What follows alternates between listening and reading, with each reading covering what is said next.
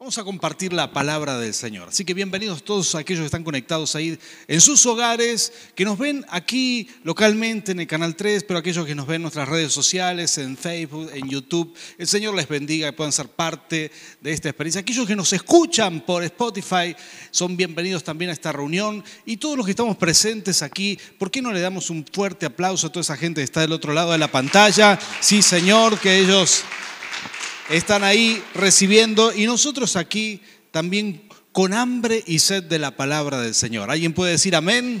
Amén, qué bueno. Vamos a compartir este mensaje y vamos a, comenzar una serie nueva, familias que no se rompen, ¿sí? Vamos a bendecir nuestras familias. ¿Cuántos están contentos con esto? Eh?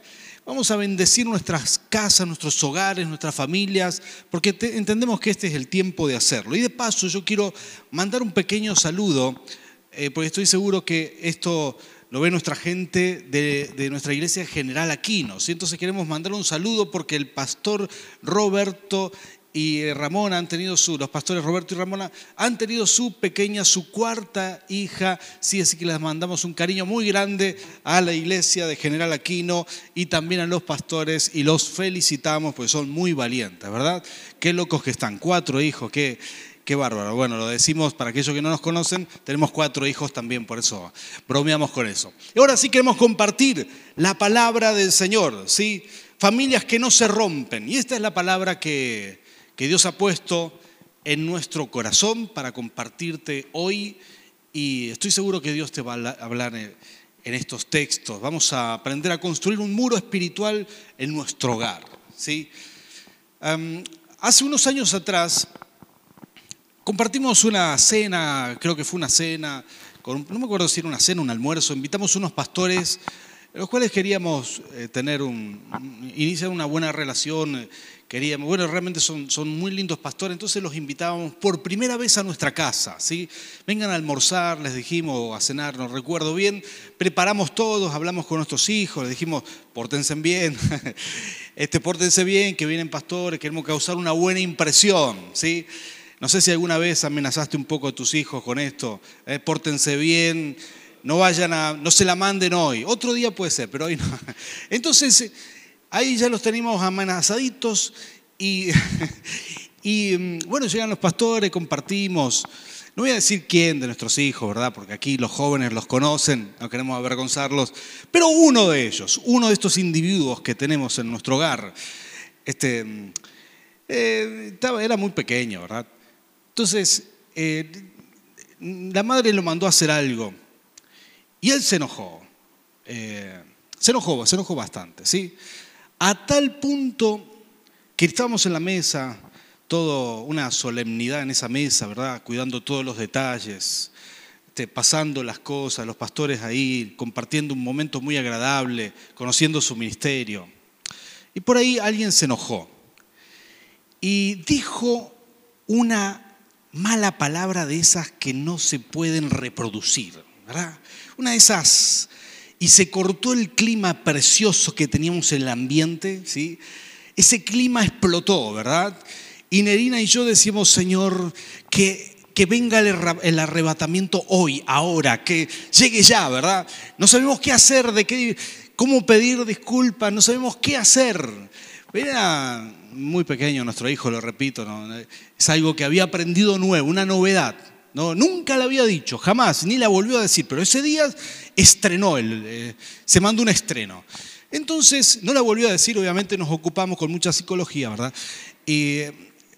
Y, dijimos, bueno, este, después que terminó todo, nos, nos, disculpamos con los pastores, ellos también son padres, bueno, tuvieron mucha paciencia. Son cosas, mira las cosas que nos preocupábamos antes, hoy en día, ¿verdad? Este, son entonces son, a, veces no, no, captamos. Después entendimos que estas cosas, bueno, los chicos pueden aprender en el jardín o en la casa de otros hermanos, por ejemplo. Estoy bromeando. Este, en, el jardín de infantes, en algún lugar. Este, pero resulta que estaba, bueno, estábamos interrogando a, este individuo y resulta que, claro, había aprendido en el jardín, ¿sí? empezaba justo ese año el jardín y aprendió entre todos los conocimientos formidables que te brindan el jardín, hay conocimientos extras que aprenden los niños, ¿verdad? Y se trajo una de esas enseñanzas y la repitió ahí justo en el momento, justo como largar una bomba y apuntar y caer en el lugar apropiado. Así fue nuestra experiencia. Esas son las cosas, son los pormenores, ¿verdad? Y la verdad que nos demos cuenta de un detalle muy importante. Hay muchas cosas que entran a tu hogar, muchas cosas que entran que son, bueno, algunas cosas son pequeñas y otras son más grandes, ¿no? Hay cosas que son mucho más grandes. Y hay una realidad espiritual en todo esto, la cual vos y yo tenemos que conocerla, no podemos ignorarla. La verdad es que la palabra del Señor nos enseña que, bueno, así como esto entró en mi casa, muchas otras cosas entraron en mi casa de mayor calibre y tuvimos que aprender a rechazarlas a tiempo y a frenarlas y a pedir la guía del Señor y a combatirlas. Y esto nos pasa a todos. Y es importante, muchas veces es importante tener muros construidos para que, para que las cosas que no tienen que entrar a nuestro hogar no entren. Y yo creo que este es un tiempo de oro, una oportunidad divina. Yo quiero que podamos leer juntos, si es posible, si nos ayudan ahí, este, para los que están presentes aquí, vamos a poner en pantalla aquí Efesios capítulo 2, versículo 3, eh, versículo, perdón, 2 y 3, Efesios capítulo 2, versículo 2 y 3, esto dice la palabra del Señor. La Biblia dice que el enemigo opera en la calle, ¿sí? opera en el mundo entero. Pero si vos sos hijo de Dios, ¿cuántos hijos de Dios hay aquí? Amén.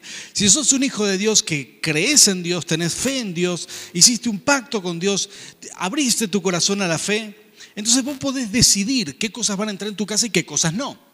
Y vos podés decidir que eso que está allá afuera no entre a tu hogar, porque el enemigo va creciendo en autoridad. Y fue creciendo porque Satanás se alimenta de la maldad de la gente, ¿no? de los hijos de desobediencia. Vamos a leer este texto, eh, si, es posible, en Reina Valera. ¿sí? En Reina Valera quiero resaltar una palabra que aparece mejor en esa versión.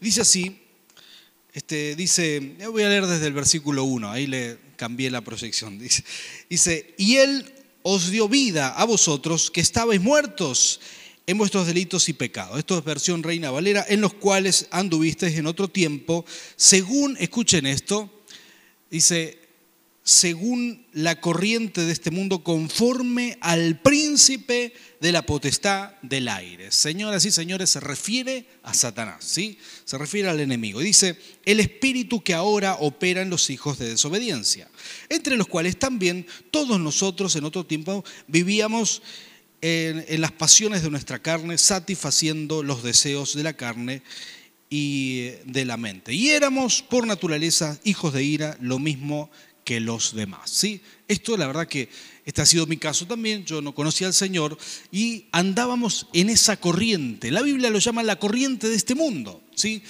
Son esas cosas a las cuales, digamos, eh, parece que el mundo entero va hacia eso, ¿no? Parece que el mundo va hacia una destrucción, a veces nos da esa sensación. Parece que está retrocediendo a nivel mundial. Algunas cosas, algunos pensamientos parecen retroceder. Cada vez hay menos inteligencia, hay, hay, menos eh, pragmatismo. Parece que uno va en contra de todo. Y los principios bíblicos siguen siendo tan vigentes y nos bendicen, bendicen nuestra casa, nos hace tan bien. Hay gente que hoy dice, Ahora, se está cuestionando, en algunos círculos se cuestiona si la Tierra es redonda. Parece que hay una involución en el pensamiento. Algunos dicen que la Tierra es plana otra vez. Esto es impresionante. Este, y, y parece que el mundo entero va hacia una involución. Pero esto es porque hay una corriente en este mundo, según la Biblia, esto está guiado y direccionado por las tinieblas. Y esa corriente está allá afuera. Espera que nuestros hijos entren a, la calle, que nuestras hijas, que nuestros hijos, para contaminarlos, para absorberlos. Eh, espera que nosotros lleguemos al trabajo y que algo de eso se nos pegue y, metamos esto en nuestra casa, esas ideas, a veces son ideas, son pensamientos, son conceptos, y metemos esto Y si en nuestra casa no hay muros, no hay filtros de ningún tipo, esto lo traemos a nuestro hogar y termina destruyendo nuestro hogar muchas veces. ¿sí? Entonces así es como ocurren estas cosas que nadie quiere, ¿verdad? Pero así entra el alcoholismo a un hogar, así entra las adicciones, la droga, así, así entra. ¿Saben que en este tiempo de pandemia hay como un, un impas? Ahora hay como una, una tregua. Hay, de alguna manera el príncipe de la potestad del aire está muy enojado. ¿Sabes por qué? Porque no puede operar con tanta libertad como operaba antes.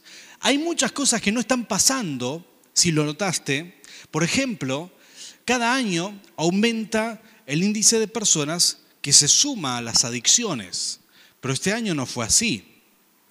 Este año quizás estadísticamente muchos jóvenes, no lo sé, vamos a suponer que en cada ciudad hay miles de jóvenes que probarían las drogas, otros que, que empiezan a consumir, que se hacen adictos, pero este año eso no sucedió. Este año el índice fue mucho menor que en cualquier otro año porque comenzamos, por lo menos aquí en Argentina, en Conosura, sí comenzamos el año casi en los primeros meses con cuarentena y cuarentena rígida y no podíamos salir de la casa, ¿verdad? Entonces, muchas de estas cosas que operan afuera no operaron en tu casa, no operaron en la mía, no, no, Satanás no pudo trabajar libremente como trabajaba. Entonces tenemos un punto a favor bastante importante. ¿Sabías que en el índice, por lo menos al menos en nuestro país, bajó el índice de embarazo adolescente? Una cosa también bastante importante. Y bueno, hay muchos datos de este tipo. Alcoholismo, eh, por ejemplo, también mucha menos gente, eh, digamos, inició en estos vicios. ¿Por qué razón? Porque no había forma bueno, lo mismo con la ludopatía y otras cosas que antes era tan tangible, veías gente en los casinos que, estaba, que es adicta, que tiene un problema, no, no alguien que se divierte, sino alguien que tiene un problema serio ya con esto. Bueno, estas cosas no sucedieron porque el príncipe de la potestad del aire no pudo operar como podía operar antes tan libremente porque la gente está en sus hogares y aquellos que tienen un hogar sano ahora están bajo ese techo espiritual, ahora están bajo, por así decirlo, nosotros decimos bajo esa unción, bajo esa cobertura y eso no entra a tu casa, ¿sí? Y fíjate qué interesante todo esto. hay hogares que han pasado sus crisis y eso es cierto, pero aquellos que somos hijos de Dios supimos cómo, cómo sobrellevar las crisis. Hay hogares que, que quizás en esta cuarentena hemos pasado una cuarentena dura, ahora estamos en un tiempo más flexible, eh, pero siempre cuidándonos.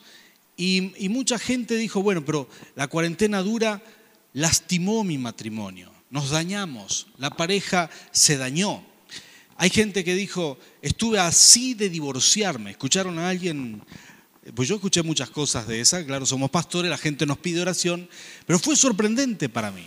Pero la cuarentena no tiene la culpa, no tuvo la culpa.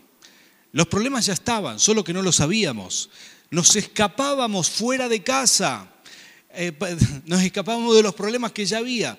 Pero cuando no nos pudimos escapar, tuvimos que enfrentar esos problemas, tuvimos que vernos cara a cara y tuvimos que decidir. Y fue una oportunidad para crecer. Y muchas familias que, que pasaron crisis tuvieron una oportunidad para enfrentar esas crisis y salir adelante por la mano del Señor. Buscaron ayuda, encontraron a Dios y salieron adelante. Conozco muchos testimonios de esos y estoy seguro, estoy seguro que todos nosotros hemos mejorado nuestro matrimonio en la relación eh, a través de, bueno, por, causa de la cuarentena. Algo tuvimos que hacer, ¿verdad?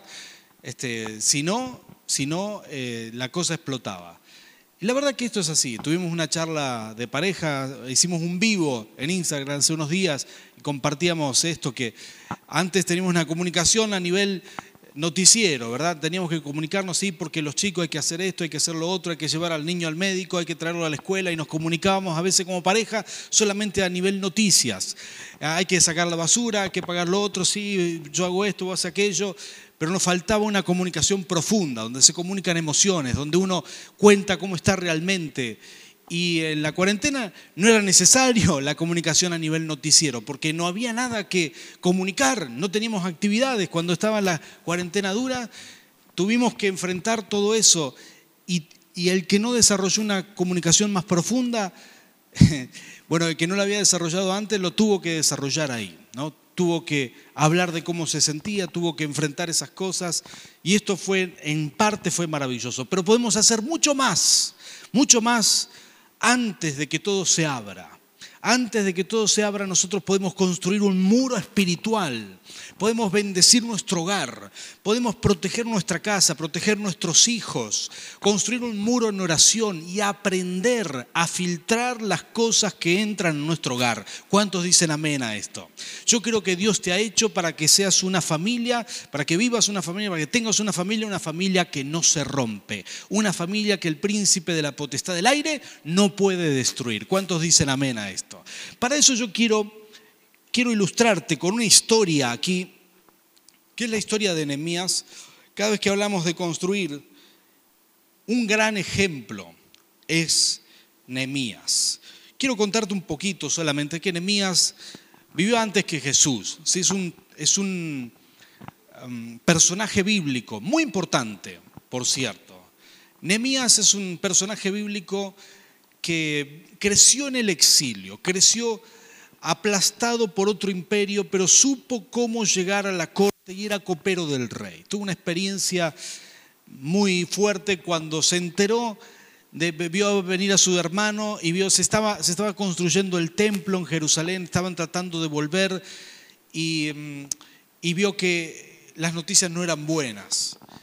Los primeros capítulos de Nehemías cuenta esta historia de cómo Nehemías se encuentra con esta triste noticia. Entonces empieza a orar, empieza a ayunar, empieza a clamar. ¿Qué es lo que todos deberíamos hacer cuando nos enfrentamos a una triste noticia o algo que nos desagrada? En vez de cargarlo como hacen algunos, tenemos que orar y descansar en Dios. ¿Cuántos dicen amén? Esto hizo Nehemías y encontró un milagro fantástico. Ayunó, oró, buscó la presencia de Dios y así fue que se encontró con el Señor el Señor le dio la orden de ir a reconstruir los muros de Jerusalén, porque, porque la ciudad estaba en oprobio, es decir, que estaba, digamos, la gente pasaba y se burlaba, estaba vulnerable. ¿sí? Y así a veces está una familia que no tiene muros espirituales, está vulnerable a todo lo que viene de afuera. En Jerusalén el muro significaba la protección. De hecho, muchas veces Dios mismo dice, yo seré el muro para ustedes. Eso es lo que Dios quiere hacer con nosotros, con nuestra casa, con nuestra familia. Así que Nehemías, en una oportunidad que tiene, el rey lo ve triste, el rey Artajerjes, y le dice, ¿qué te pasa, Nehemías? Y Nehemías le larga todo el rollo y le dice, estoy mal porque nuestra ciudad, la ciudad de mis padres está destruida y quisiera construirla, quisiera construir el muro otra vez.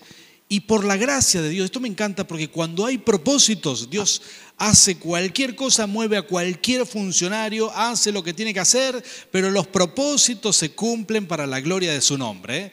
Cuando Dios tiene un propósito contigo, se va a cumplir y se va a cumplir. Si Dios te prometió algo, si Dios quiere que hagas algo, las puertas se van a abrir, el mar rojo se va a abrir, los, los gobernantes dirán que sí, porque Dios lo dijo. Y así fue con Nehemías, no fue una excepción, sino que Artajerje dijo, dijo sí, sí, anda, reconstruir el muro, eh, Nehemías, anda, hacelo.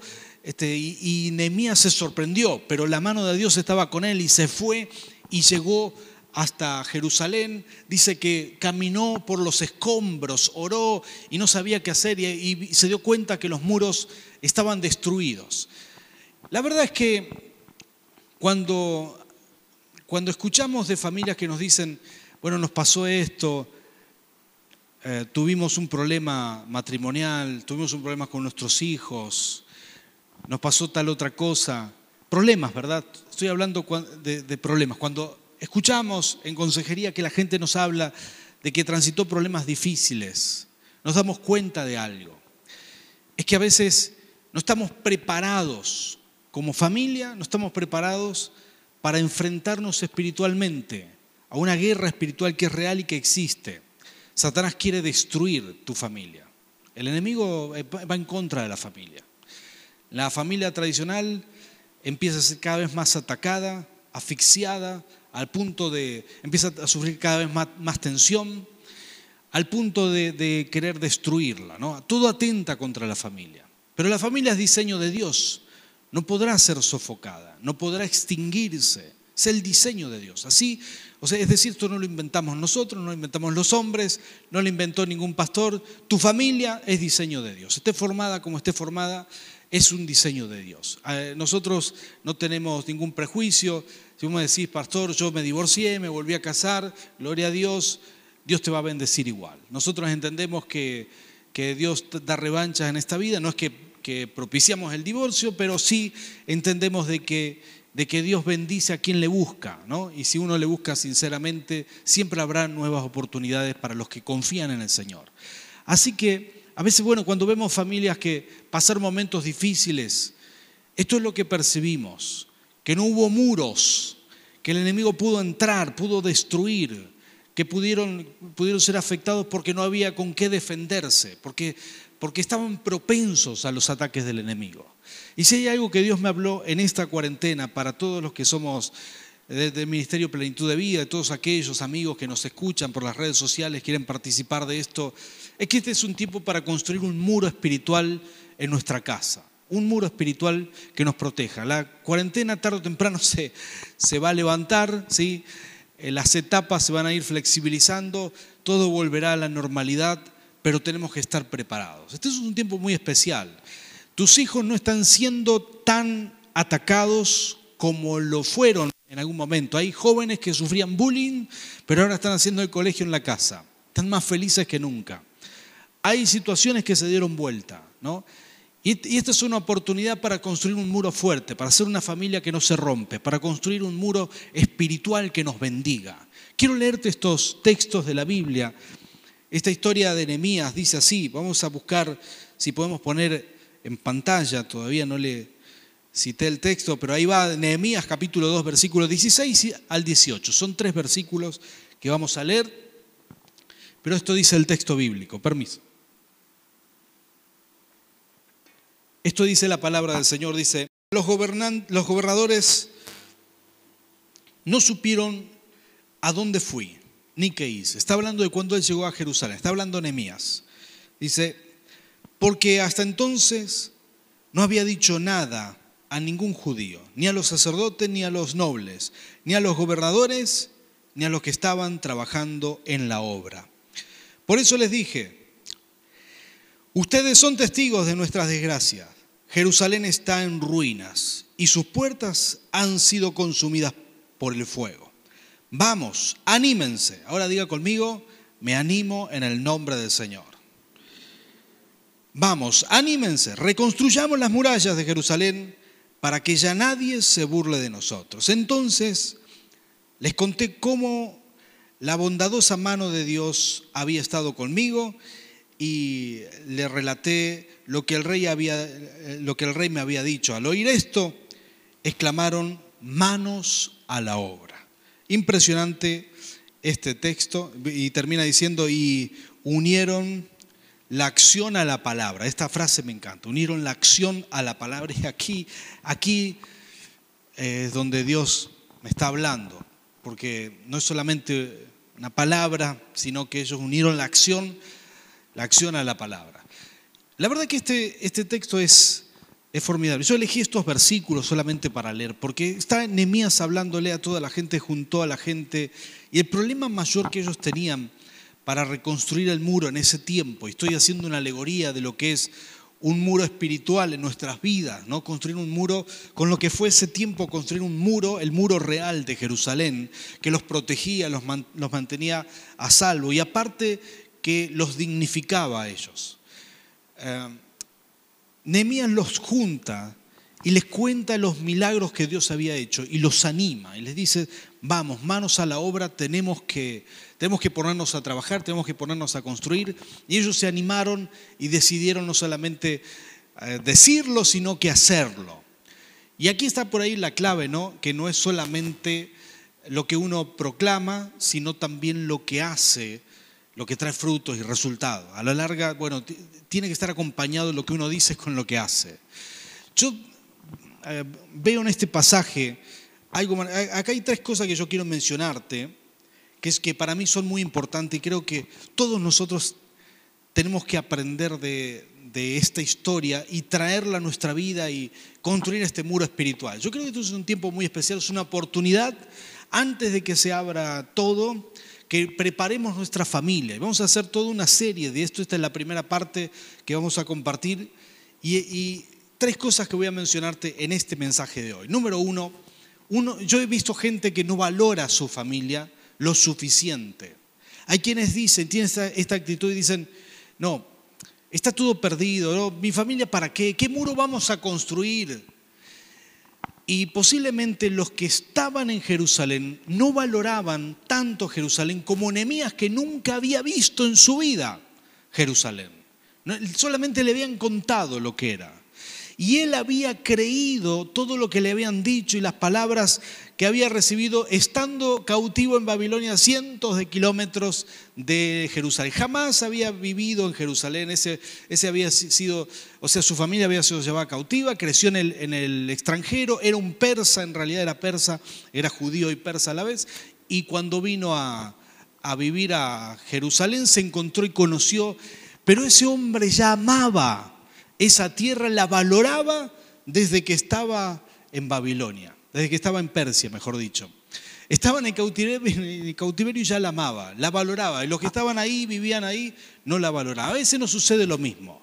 Hay gente que ve nuestra familia y dice, qué linda familia que tenés. Y a veces nosotros no le damos el valor que, que tiene que tener. A veces hay gente que te dice, no, pero qué bien que tu mujer hace esto por ti y uno se dice, wow, alguien se da cuenta de esto de afuera. Y a veces nosotros no le decimos a nuestra esposa, gracias por lo que hiciste. A veces hay otras personas que le dan más valor a lo nuestro que nosotros mismos. Espero que esto nunca te pase, ¿verdad?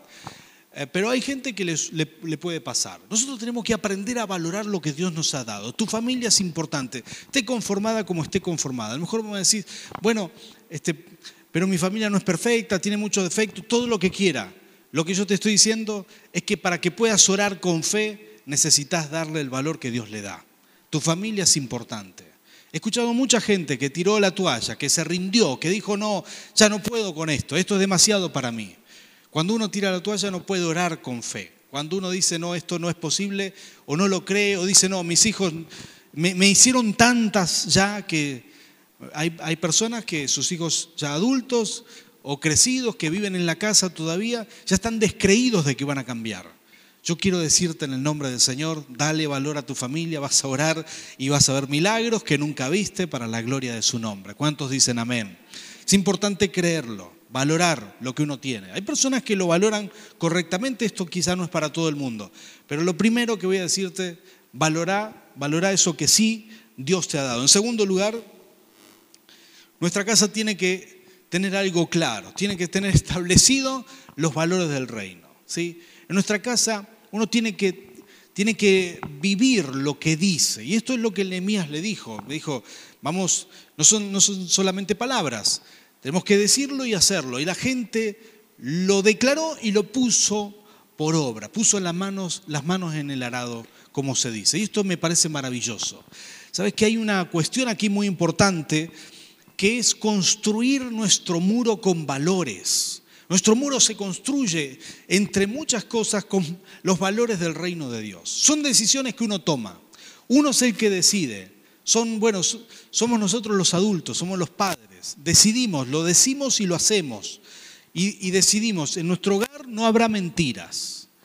Y cuando uno lo dice, es como un ladrillo que uno pone en ese muro.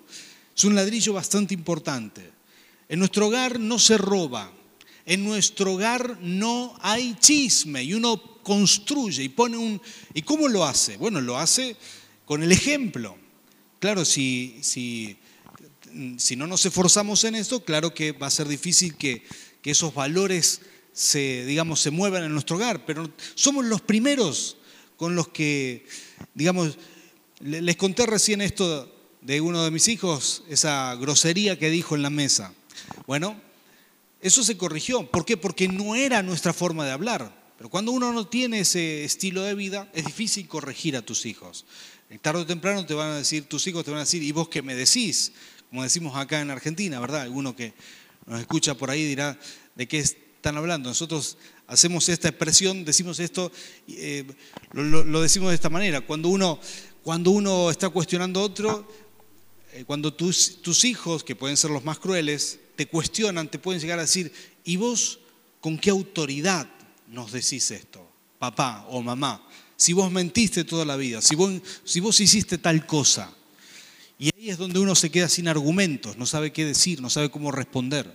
Pero qué importante que es para nosotros hablar con la verdad y actuar de esa manera, que tus hijos te vean íntegros. Construimos un muro con los valores, construimos un muro. Cuando tus hijos saben que nos movemos en nuestro hogar con estos valores, entonces ellos pueden notar la diferencia, lo que hay fuera de ese muro y lo que hay dentro. Pueden notar la diferencia, pero cuando los muros están caídos, cuando no hay valores, cuando no hay, no, no hay diferencias, entonces es difícil que nuestros hijos se nutran de otra cosa. Queridos hermanos, querida iglesia, el príncipe de este mundo es un experto en tratar de meter los valores del mundo en nuestra casa. Hay que construir un muro con nuestra propia integridad. ¿Cuántos dicen amén a esto? Es tiempo de fortalecer ese muro, de decirlo con nuestras palabras y construirlos con las manos en, la obra. Y en tercer, en tercer lugar, eh, voy a terminarlo aquí y le voy a pedir Pastor Mario, por favor, si puede venir a adorar acá. Este, unidad y acuerdo en tu casa. Este es otro gran ladrillo que podemos poner para construir nuestro muro. Hay algunas cosas más, pero la pueden después leer en la lección. Hay otro gran ladrillo y es la unidad y el acuerdo, ¿verdad? Jesús dijo estas palabras, Lucas 11, versículo 17, dice, como él conocía sus pensamientos, les dijo, todo reino dividido contra sí mismo quedará asolado. Y una casa dividida contra sí misma se derrumbará. Una casa dividida se derrumba. Esto es sencillo. No hay muro que aguante, importa cuánto construyas el muro, tu casa se cae si hay una división interna. El acuerdo es otra gran fortaleza de nuestra casa. Nuestro hogar tiene que tener acuerdo tiene que tener visión, no puede, no puede haber una división. No podemos estar como pareja, como matrimonios mal, porque esa división la usa el enemigo. Ah, eso es equivalente a una brecha en el muro. Hay un, lugar donde Satanás puede entrar. Nosotros pensamos que lo mejor que podemos hacer en este tiempo es eh, sanar, restaurar, ocuparnos de tener un, matrimonio sano. Esas son las cosas que nos bendicen, que nuestra casa no esté dividida, que nuestro hogar no esté dividido, que, que la cabeza del hogar no esté fraccionado, no haya una, hendidura. Por esas son las cosas que nos, nos dividen. Esta es una oportunidad única para nosotros. Creo que como ministerio, como iglesia, como familia de fe, todos aquellos que reciben esta palabra, toda bueno, todo aquel que tenga fe, aún en nuestra ciudad mucha gente nos ve a través del Canal 3 y mm, mucha gente tiene fe y, quiere tener un hogar bendecido. Estas son las cosas importantes. Asegurarnos tener paz como matrimonio en nuestro hogar, para aquellos que, que están casados, que viven en pareja, poder tener, bueno, que poder tener no solamente acuerdo, sino unidad saber respetar las diferencias. La unidad la provoca el afecto, el amor que nos tenemos como matrimonio y la unidad también la provoca tener una misma dirección, saber hacia dónde vamos, ponernos de acuerdo en las metas, tener acuerdo, saber qué, tipo de vida queremos juntos. Y no todo el mundo habla estas cosas, pero son las cosas que son importantes para hablar y son importantes en nuestra vida de pareja, en nuestra familia. Yo quiero cerrar aquí este mensaje hoy, pedirle a Dios que comencemos a construir este muro, que comencemos, como te dije recién, Satanás quizás está esperando que todo se abra para encontrar a nuestros hijos otra vez ahí afuera, en el mundo, en la calle, en un colegio, en un rincón, en, un, en algún lugar, para llenarles la cabeza. Satanás está esperando que, que todo vuelva a la normalidad. Pero mientras tanto vos y yo vamos a estar construyendo un muro espiritual alrededor de nuestro hogar. El enemigo no podrá tocar tu casa. Cuando vos construís un muro, podrá amenazar, pero no podrá entrar. Cuando vos te parás a la puerta y decidís lo que entra y lo que sale, entonces vos tenés la autoridad. Y yo quiero bendecirte con esto, quiero orar por tu hogar. Así que los que están aquí presentes, si quieren, pueden ponerse de pie. Aquellos que nos ven aquí a través de internet en este momento, que puedas abrir tu corazón a la fe. Hoy comenzamos con esta serie, hoy comenzamos a hablar de familias que no se rompen y ese muro se construye en oración, ¿no? Hay quienes nunca oran como matrimonio, aunque sean creyentes. Saben que tienen que hacerlo, pero nunca se hacen el tiempo, nunca se hacen el espacio. Yo quiero desafiarte que pongas manos a la obra en, este, en esta misma semana, que puedas poner manos a la obra lo más pronto posible. Todos los que estamos aquí y aquellos que nos ven del otro lado de la pantalla, puedas juntarte como matrimonio, como pareja, y si es posible como familia también, con los hijos y todo, y bendecir tu casa. Y soltar estas palabras, decir, en nuestro hogar el enemigo no va a entrar. Soltar esas palabras, declararlas, bendecir a nuestros hijos. Decir, Señor, en tu nombre, en nuestro hogar, viviremos tus valores, seremos bendecidos. En nuestro hogar no entrarán las adicciones. ¿Cuántos dicen amén a esto? En nuestro hogar, en nuestro hogar no entrará la depravación sexual, no entrará eso, jamás. Jamás entrará eso. En nuestra casa no entrará el enemigo con ninguna de sus estrategias. Cuando uno ora y bendice su hogar, cuando uno clama al Señor, todo es posible pero hay que orar juntos, tarea para el hogar, y yo quiero bendecirte hoy aquí para que pongas manos a la, a la obra y puedas empezar a construir tu hogar, a construir, perdón, el muro en tu hogar, un muro espiritual, un muro que te proteja y proteja a los tuyos. Vamos a orar juntos, cerrar tus ojos conmigo. Bendito Padre, te damos a ti la gloria, Señor. Te damos a ti toda la honra, toda la gloria, Jesús. Gracias por este momento, Señor. Gracias, gracias, gracias. Señor, te pido que bendigas a cada persona que está ahí del otro lado de la pantalla y los que están presentes aquí. Señor, yo siento tu presencia aquí muy fuerte. Señor, te pido, Señor, haya una unción especial, un respaldo, eso que viene de ti, Señor, un respaldo sobrenatural para bendecir nuestro hogar. Señor, y esto es algo que cada familia tiene que hacer. Señor, para que podamos valorar nuestra casa, valorar la familia que nos diste darle valor porque tiene valor para ti, Señor. Porque tú amas a nuestros hijos aún más de lo que nosotros podemos amarlos. Señor, y si hay alguna decepción matrimonial, alguna decepción entre padres e hijos, Señor, que tú la sanes en este tiempo. En el nombre de Jesús, que traigas sanidad. En este tiempo, Señor, trae sanidad, restauración acuerdo. Queremos construir un muro espiritual y declarar que nuestro hogar será bendecido. Haya unción en nuestras manos para construir, Señor, en el nombre de Jesús, para vivir los valores de tu reino. Señor, bendigo a cada uno de los que están aquí presentes, Señor, y bendigo a aquellos que están del otro lado de la pantalla, Señor, en el nombre de Jesús. Que tu bendición caiga a sus hogares. En el nombre del Padre, del Hijo y del Espíritu Santo. Amén y amén.